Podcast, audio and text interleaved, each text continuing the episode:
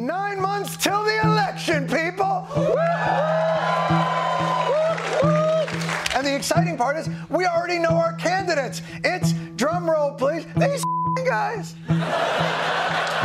Wir stehen knapp neun Monate vor den US-Wahlen und wir wissen schon, wer wahrscheinlich antreten wird. Es wird wahrscheinlich, höchstwahrscheinlich der Präsident Joe Biden, 81-jährig, gegen Ex-Präsident Donald Trump, 77-jährig. Are the oldest people ever to run for president, breaking by only four years the record that they set. the last time bekannte liberale Politsatiriker Jon Stewart hat sich die Woche über das hohe Alter der Präsidentschaftskandidaten lustig gemacht. Nach fast zehn Jahren Pause ist er, der Jon Stewart, als Host zu der Kultshow The Daily Show zurückgekommen. Und als erstes hat er einen scharfen Sketch über die Vergreisung der US-Wahlen gemacht. What's crazy is thinking that we're the ones, as voters, who must silence concerns and criticisms. It is the candidate's job to assuage concerns, not the voter's job not to mention them. Und er zieht in dieser Show vor allem über die Gedächtnisschwäche von Joe Biden her. Where did I park those documents? this guy couldn't remember stuff during his deposition. Do you understand what that means? He had no ability to recall very basic things under questioning. Give the, give the kids a treat of the lunar surface here. Das klingt äh, ziemlich lustig. Von was redet äh, der Jon Stewart, Fabian? ja, der Joe Biden ist von einem Sonderermittler befragt worden und hat dabei Mühe gehabt, sich an einfachste Daten und Fakten zu erinnern. Und der Jon Stewart zitiert das, weil das ein Sonderermittler letzte Woche ausführlich und schon fast genüsslich in einem Bericht beschrieben hat. Und jetzt ist das Alter wieder zurück als äh, eines der Hauptthemen in dem Wahlkampf, und zwar das Alter von Joe Biden. Und mit Donald Trump haben wir natürlich noch einen anderen älteren Kandidat in diesen Wahlen und darum wollen wir in unserem Podcast heute über den Faktor Alter in den US-Wahlen reden und über die möglichen Folgen auf die Wahlen. Das ist alles klar Amerika, der Podcast über die US-Politik von Tamedia. Ich bin Isabel Jacobi, Chefredaktorin vom Bund in Bern. Und mein Name ist Fabian Fellmann, ich bin der USA-Korrespondent von Tamedia in Washington D.C. Welcome back.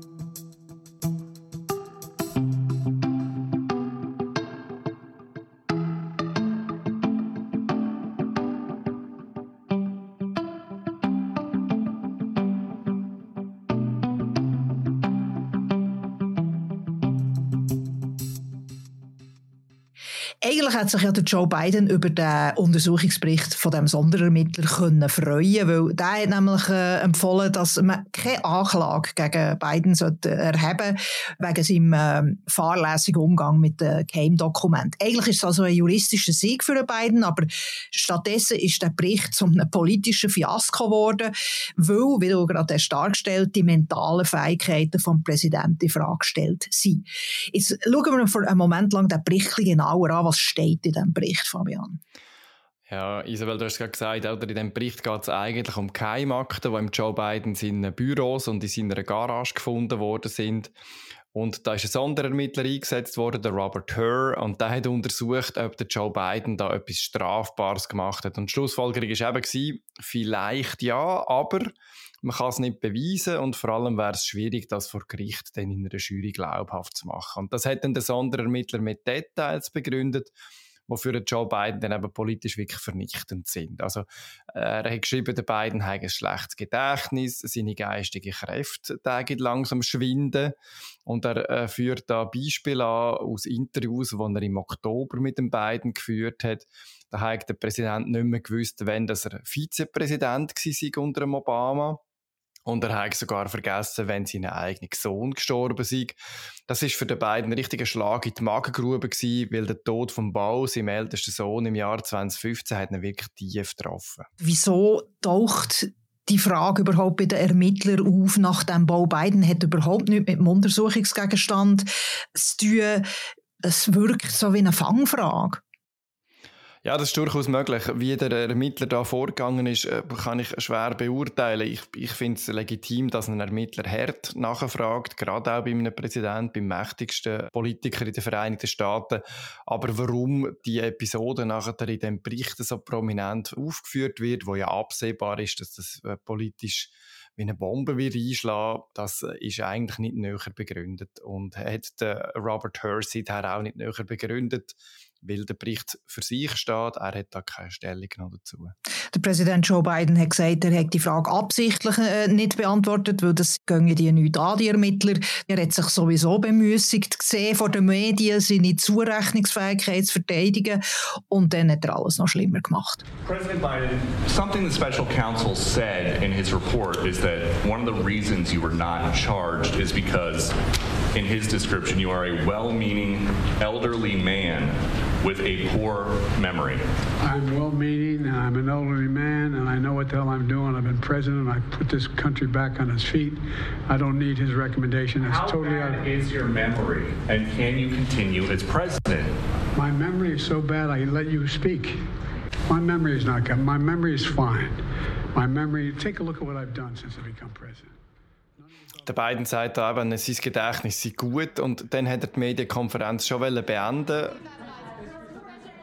Und dann hat eine Journalistin eine Frage zu Gaza gestellt, dann ist er wieder zurückgekommen und hat dann von einem Telefongespräch erzählt mit dem Präsidenten von Mexiko, hat dabei aber der Machthaber von Ägypten gemeint, der Al-Sisi, ähm, und das ist insgesamt ein missratener Auftritt geworden, wegen dieser Anekdote, aber auch, weil der beiden so offensichtlich hässig war, so offensichtlich wütend, ähm, überhaupt nicht souverän gewirkt hat ähm, in, in, der Kritik, die an ihn hergetragen wird über sein Gedächtnis. Many American people have been watching and they have expressed concerns about your age. That is they, your judgment. They, that is your is judgment. That is not the judgment of the press. They express concerns about your mental acuity. They say that you are too old. So why does it have to be you now? Why, what is your answer to that question? I'm the most qualified person in this country to be president of the United States and finish the job I started. Das ist, man kann es nicht anders sagen, hochnotpeinlich. Wie hätte die beiden Regierung versucht, das aufzuräumen, also kommunikativ? Ja, vor dem missglückten Medienauftritt schon hat sein persönlicher Anwalt äh, gerade eine detaillierte Stellungnahme verschickt, wo im Sonderermittler vorgeworfen hat, ungenau zu sein und gegen eine Richtlinie vom Justizministerium verstoßen zu haben. Das Justizministerium ist die Instanz, die den Sonderermittler eingesetzt hat. Und der beiden selber hat gesagt, die stundenlangen Befragungen haben gerade am Tag nach dem Terroranschlag von Hamas in Israel stattgefunden. Er war schwer beschäftigt. Gewesen. Es waren sehr stressige Tage gewesen und hat sich auch mit dem ein bisschen probiert, aus der Affäre zu ziehen. Und aus dem Umfeld von Joe Biden ist natürlich auch gekommen, dass das politische Attacke war, weil der Robert Hur ist unter dem Trump ins Justizministerium geholt worden. Hat das etwas? Ja, der Robert Hur ist ähm, als Assistent vom Justizminister Rod Rosenstein ins Justizministerium gekommen unter dem Trump. Er ist auch ein Republikaner. Er hat verschiedenen republikanischen Kandidaten Geld gespendet, nie Donald Trump nach dem, was man weiß. Er ist dann auch vom Trump selber als Bundesanwalt nach Maryland geschickt worden. Und man hat ihn genau wegen dem jetzt auch geholt. Oder? Der Hör ist von beiden seinem Justizminister als Sonderermittler eingesetzt worden.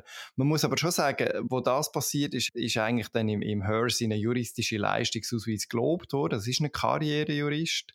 Insofern muss man nicht per se davon ausgehen, dass da eine politische Attacke dahinter steckt in seinem Bericht. Aber der Bericht ist schon außergewöhnlich wertend. Also üblicherweise lassen sich Staatsanwälte nicht herablassend aus über die Leute, wenn sie auf eine Anklage verzichten.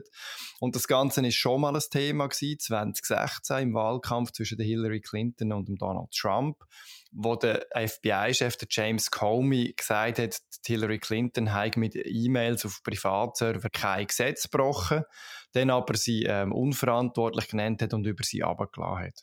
Jetzt äh, rein juristisch wäre ja der Verweis auf Bidens Vergesslichkeit auch gar nicht nötig gewesen, oder?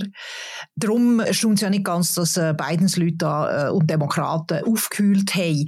Aber die Frage ist auch, warum hätte der Justizminister überhaupt den Republikaner als Sondermittler eingesetzt? Da müssen wir rasch zurückblenden. Robert Hur ist vor ein mehr als einem Jahr eingesetzt worden vom Justizministerium. Und gegen Donald Trump ist damals schon eine Untersuchung gelaufen auch wegen Geheimakten, geführt von einem anderen Sonderermittler, Jack Smith.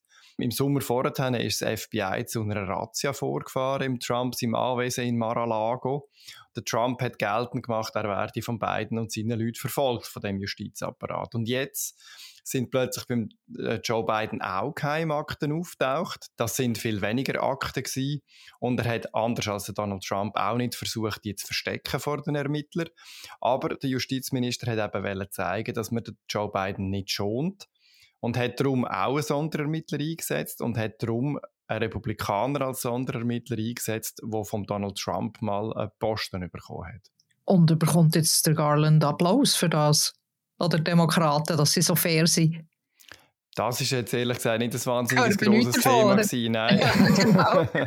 ich glaube, ich glaub, der, der Entscheid ist per se auch nicht zu beanstanden. Der zeigt ja eben genau, dass man nicht ähm, parteipolitisch denkt, wenn man Justizermittlungen macht. Äh, ich, ich glaube, auf lange Frist wird das den Demokraten eher nützen als schaden. Hope never dies. Okay, die Affäre zeigt, der Präsident hat Mühe, sich an genauere Daten und an eine Timeline in der Vergangenheit zu erinnern. Äh, und ja, eine politische Motivation vom Sonderermittler, würde ich jetzt mal sagen, ist wenigstens nicht ganz auszuschließen. Aber was sind eigentlich die Fakten? Also weiß man, wie es Joe Biden gesundheitlich geht? Der US-Präsident wird regelmäßig von einem Amtsarzt untersucht. Ähm, er kann den allerdings selber auswählen. Insofern wird der Bericht auch immer wieder ein bisschen in Frage gestellt. Aber das ist ein Arztbericht. Der letzte ist vom Februar 2023. Der drin heißt, the president remains fit for duty and fully executes all of his responsibilities without any exceptions or accommodations. Also der Joe Biden ist absolut fit, er kann seine Aufgaben wahrnehmen in, im vollen Umfang und das, ohne Ausnahmen und ohne irgendwelche Einschränkungen. Aber der Bericht ist, ist nur das. Oder das andere ist halt schon im Joe Biden, sein Auftreten, sein Gang ist merklich steifer geworden in den vergangenen Monaten und er wirkt manchmal müde, er verplappert sich auch regelmäßig. Er hat zum Beispiel gerade jetzt erst über François Mitterrand geredet, wo er eigentlich der Emmanuel Macron gemeint hat.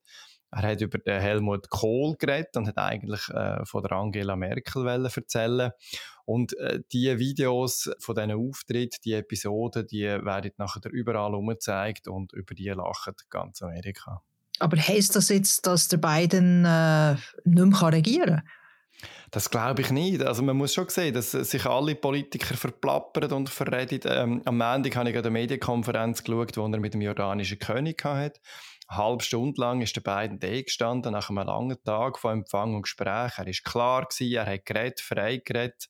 Er hat gewirkt wie ein Präsident und der Joe Biden hat früher gestottert, das hört man manchmal noch ein bisschen, wenn er ein bisschen nuschelt oder sich auch äh, ein bisschen über seine eigene Zunge stolpert, aber das ist tatsächlich einfach eine unfaire Kritik, wenn man ihn wegen dem den hoch nimmt. Im Gegenteil, er hat es ja geschafft, sich das Handicap wegzutrainieren.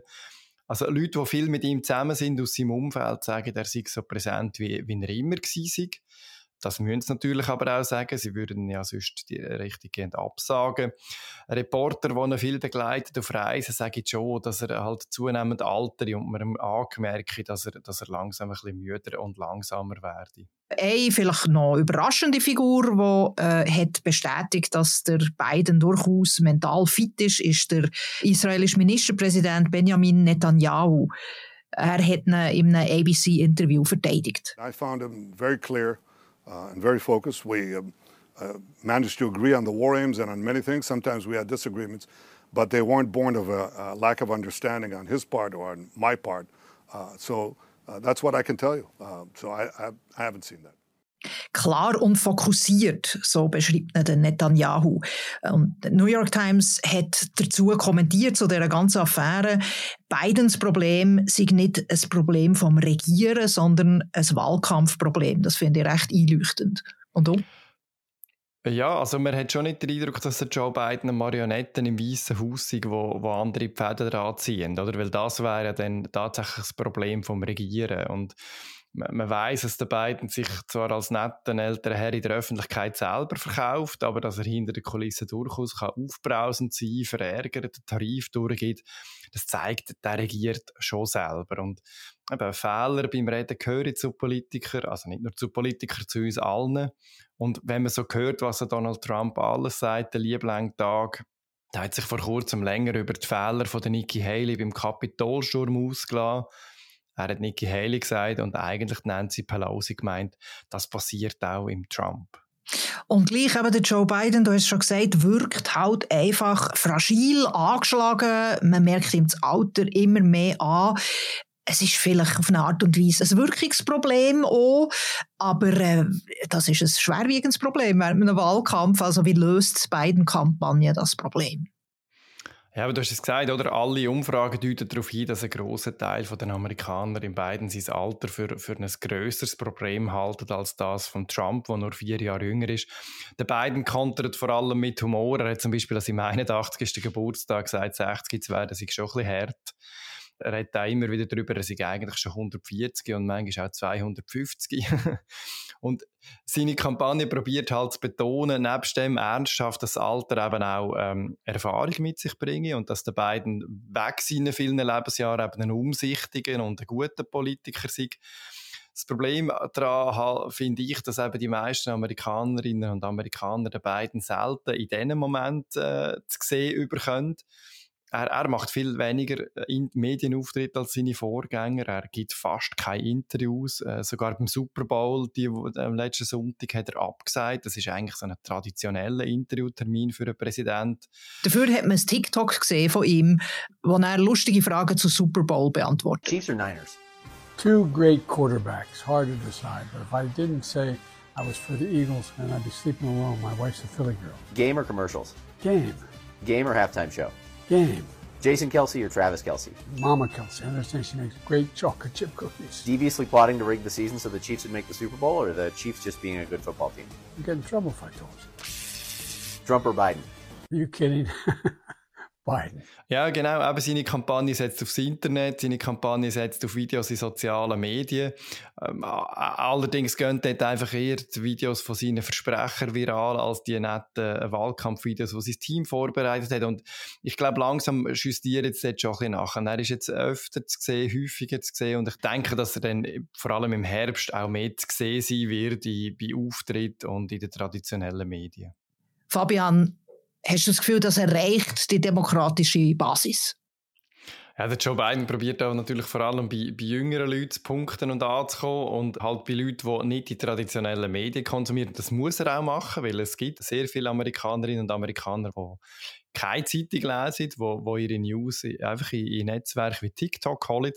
Aber das wird es nicht ersetzen, dass der Biden auch ähm, live auftritt und zu den Leuten geht und eben zeigt, dass er regierungsfähig ist, dass er präsent ist.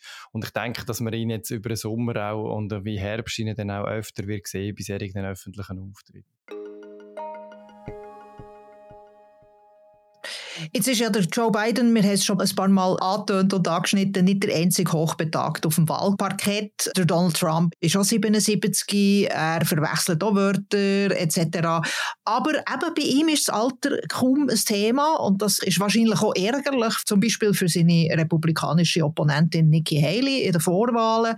Wie schafft Trump das, dass sein Alter irgendwie einfach nicht ja, als Problem wahrgenommen wird. Ein amerikanischer Kollege vom Radiosender NPR hat das gerade sehr schön formuliert. Er hat gesagt, dass die Leute Trump ernst nehmen, aber dass sie nicht alles ernst nehmen, was der Trump sagt. Der Trump hat sich einen Ruf aufgebaut als Lavery, wo die ganze Zeit redet und ganz viel redet, frisch von der Leber weg und ihm vergeben seine Anhänger wegen dem.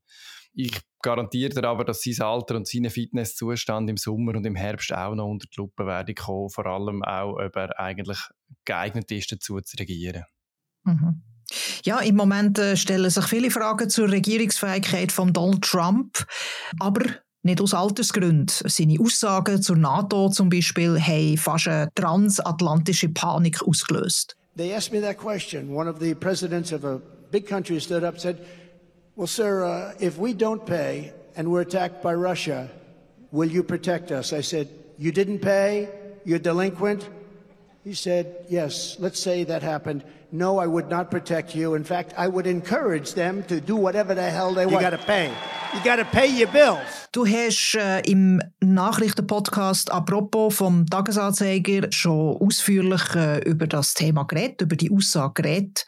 Kannst du aber hier auch noch schnell zusammenfassen, wieso die so brisant ist und warum das so eingeschlagen hat? Donald Trump hat in Frage gestellt, ob die Amerikaner würden, äh, den NATO-Verbündeten zu Hilfe eilen, wenn Russland würde angreifen. Und er hat sogar gesagt, er würde Russland ermutigen, ähm, ein Land anzugreifen, wenn es nicht genug Geld ausgibt für die eigene Verteidigung. Und das ist jetzt, wo Russland in der Ukraine eingefallen ist, in Europa eine ziemlich schwere Drohung. Klar. Was wiegt denn schwerer quasi als Risiko? Bidens Alter oder Trumps Drohungen, die Weltordnung auf den Kopf zu stellen? ja, das ist eine gute Frage, Isabel. Also, als Europäer sage ich natürlich klar, dass es im Trump seine Drohungen gegen die Weltordnung sind. Der Joe Biden mag älter sein. Er ist aber auch ein verlässlicher, berechenbarer Partner, der Europa als wichtigen Teil von, von der Sicherheitsallianz im Westen sieht. Ich halte das als äh, etwas Gutes für die Welt, äh, weil es eben Stabilität Stabilität bringt. Das sehen natürlich andere Leute anders, also besonders im Trump seine Anhänger. Sie sagen, der Trump wäre besser als der beiden, gerade weil er unberechenbar sei, weil er es dann eben besser schaffe, Diktatoren wie der Putin in Russland oder Xi in China in, eben in Schach zu behalten. Es geht noch rund neun Monate bis zu den Präsidentschaftswahlen am 5. November. Es kann noch viel passieren, wo wir jetzt äh, noch gar nicht erahnen. Die Wählerinnen und Wähler in den USA sind aber besorgt und es verbreiten sich Spekulationen, zum Beispiel, ob Demokraten nicht doch noch auf einen anderen Kandidat oder eine andere Kandidatin setzen. Ich halte das für relativ ausgeschlossen. The train has left the station, würde ich sagen. Wie siehst du das? Ja, das sehe ich genau gleich, Isabel. Es werden jetzt immer wieder Szenarien umgeboten. Politiker zum Beispiel ähm, hat gerade jetzt beschrieben, wie der Biden könnte den Terminkalender gestalten, um alle Vorwahlen zu gewinnen und dann aber vor der Convention, vor dem Parteitag im August den Ball noch rasch übergeben an jemand Neues. Aber da müsste plötzlich eine Person herkommen und sich einen nationalen Ruf erarbeiten gegen einen Mann, der das schon seit Jahren macht. Es gibt durchaus Thesen, dass quasi nur die letzten zwei Wochen vor der Wahl entscheidend sind. Ähm, das halte ich aber nicht für äh, plausibel. Glaube, Donald Trump hat mehrere Anläufe gebraucht und über Jahre daran geschafft, äh, Präsident zu werden. Und die Frage stellt sich natürlich, falls jetzt der Biden äh, würde auf eine Nominierung verzichten, auf eine Wiederwahl würde verzichten, wer könnte überhaupt kandidieren bei den Demokraten? Wer wäre das? Oder die Vizepräsidentin Kamala Harris oder wer? Ich glaube nicht, dass Kamala Harris gute Chancen hat. Sie ist ziemlich unbekannt bei vielen Leuten und die, die sie kennen, bei denen ist sie nicht beliebt, ist sogar verhasst. Es werden im Moment eine Reihe von Gouverneuren umgeboten. Ähm, am präsentesten ist vermutlich der Kevin Newsom aus Kalifornien. Der ist viel bei Fox zu Gast, beim rechten Fernsehsender der hat Ambitionen und von den Frauen wird am meisten Gretchen Whitmer genannt, ähm, Gouverneurin von Michigan. Aber all die müssen noch sehr viel schaffen an ihrem nationalen Ruf und die haben keine Kampagnenorganisation parat, die im ganzen Land könnte einfach sofort einspringen und auf Werbung machen für sie. Und Michelle Obama? also mich persönlich nervt es offen gestanden ziemlich, dass die Gerüchte einfach nicht verschwinden. Nicht, weil ich Michelle Obama nicht miete, aber ein Land von 330 Millionen Leuten und alles, was einem Sinn kommt, ist die Frau oder von mir aus der Mann von einem ehemaligen Präsidenten. Da, da sehe ich ein Dynastiedenken dahinter, das ich in einem Land wie den USA nicht wirklich verstehe. Sie ist halt sehr beliebt, äh, weil der Obama auch sehr beliebt ist. Sie ist eine Frau, sie ist Afroamerikanerin, sie wäre darum eine ideale Kandidatin. Aber im, im Obama, sein ehemaliger Berater, David Axelrod, hat gesagt, da ist jetzt Mitte 60 eher würde er noch zu einem Balletttänzer, als dass Michelle Obama würde kandidieren. Grosse Preisfrage. Was müssten beiden Kampagnen tun, um die Wiederwahl von Joe Biden zu sichern? Meinst du, ich könnte mich jetzt gerade als Kampagnenleiter bewerben? Ja. Also, in meinen Augen müsste jetzt endlich zum Angriff übergehen. Und äh, das mache ich jetzt ja zum Teil auch nicht nur auf Social Media setzen, sondern eben auch auf Auftritte in den klassischen Medien. Den beiden reden, den beiden auftreten. Es ist das Risiko, dass er sich verhaspelt, dass er stolpert. Aber wenn man den Kandidat nicht lässt, sich zeigen dann kann er die Leute auch nicht davon überzeugen, dass er gute Arbeit macht und dass er ein guter Kandidat ist. Der Donald Trump auf der anderen Seite der läuft die Gefahr, dass er sich politisches Kapital verspielt, wenn er weiterhin so extrem ist. Äh, zum Beispiel das Wall Street Journal hat schon ziemlich gegen ihn geschossen nach der NATO-Aussage. Könnte ihm das alles im Herbst nicht empfindlich schaden? Ja, ganz bestimmt. Oder? Also wenn das Wall Street Journal auch noch gegen ihn verschießen, dann verliert er halt wirklich wichtige Teile der Republikanischen Partei. Die sind zum Teil auch sehr rechts unterwegs. Und er verliert den Rückhalt bei den gemäßigten Republikanern, die, wo auch Nikki Haley bei ihnen grast. Und die bleiben dann einfach daheim bei den Wahlen oder wählen Joe Biden. Es schadet dem Trump auch bei unabhängigen Wählern. Und das sind dann noch alle seine Prozesse, die auf ihn warten, wo man noch nicht so genau wohin kommen. Aber auch die werden ihm bei den gleichen Leuten schaden. Ich glaube, der Trump muss dann schon auch irgendwann mal ein bisschen aufpassen, dass er nicht allzu fest in die Extrem verfällt. Genau. Beide Kandidaten haben schlechte Umfragewerte. Viele Wählerinnen und Wähler könnten das mal sich entscheiden, gar nicht zu wählen. Das ist durchaus eine Möglichkeit. Und welcher Kandidat würde denn von so einer tiefen Wahlbeteiligung profitieren? Mein Eindruck ist eher Donald Trump, weil er halt eine begeisterte Fangemeinde hat, die ganz sicher geht wählen Und auf der anderen Seite braucht der Joe Biden eine sehr breite Koalition von Leuten, die, die für ihn stimmen. Er braucht die Jungen, er braucht äh, die progressiven Linken und die sind sowieso schon nicht Fan von ihm im Moment, zum Beispiel wegen seiner Politik in Gaza gegenüber Israel. Da habe ich das Gefühl, würde Donald Trump eher davon profitieren.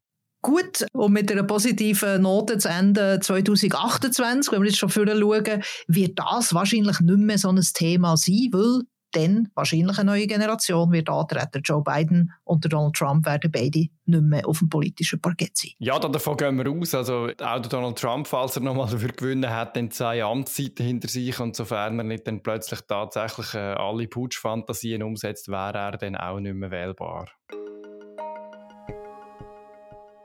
Okay, wir kommen an, das Ende langsam, aber bevor wir aufhören, beantworten wir noch ein paar Hörerfragen. Übrigens, Hörerinnen dürfen also absolut auch Fragen stellen. Die könnt ihr per E-Mail deponieren auf podcasts.tamedia.ch. Bis jetzt haben wir nur von männlichen Hörern Fragen bekommen. Eine sehr wertvolle Frage ist die Frage von Meinrad Kählin.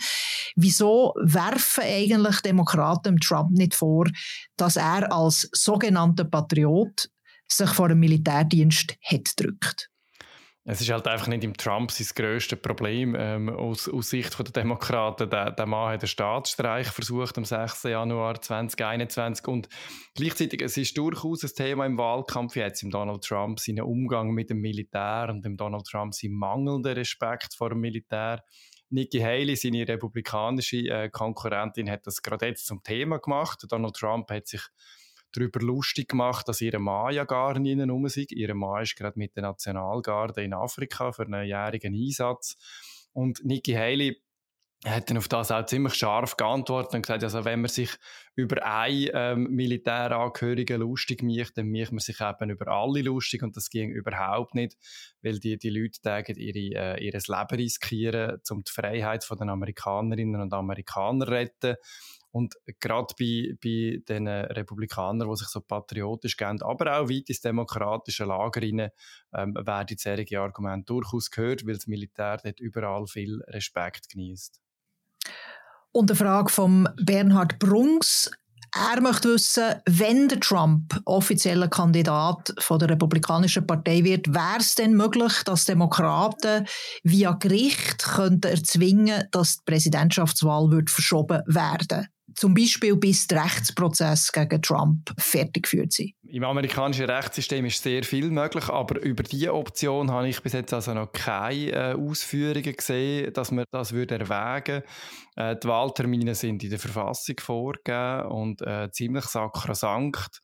Eher werden halt Rechtsprozess gegen Trump verschoben, nach hinten geschoben, äh, weil man nicht will, dass die einen politischen Einfluss haben. In die Richtung hätte ich jetzt gar nicht gesehen. Und die zweite Frage von Bernhard Brungs. Äh, Im Fall von einer Wiederwahl von Donald Trump könnten Demokraten die Wahl verhindern, indem sie äh, im Kongress nicht zertifizieren. Also analog zu dem, was die Republikaner bei den letzten Wahlen mit Joe Biden haben versucht. Also so wie das die Republikaner probiert haben, 2021 ging dies nicht. Dort hat es eine kleine Rechtsunsicherheit gegeben, die unterdessen geflickt worden ist. Aber es gibt einen anderen Ansatz und da gibt es durchaus Gutachten von angesehenen Rechtsprofessoren, die sagen, dass es möglich wäre, dass Demokraten die Stimmen für Donald Trump nicht würde zählen das geht zurück aufs 14. Amendment, das Verfassungszusatz, wo man nach dem ähm, Sezessionskrieg gesagt hat, man wollte keine Aufständische mehr, die offizielle Ämter bekleidet.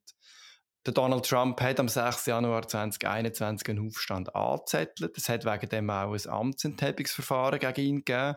Und Demokraten könnten durchaus probieren, im nächsten Januar zu sagen, dass der Trump wegen dem nicht darf ins Amt eingesetzt werden und man wegen dem die Stimmen für ihn nicht darf zählen.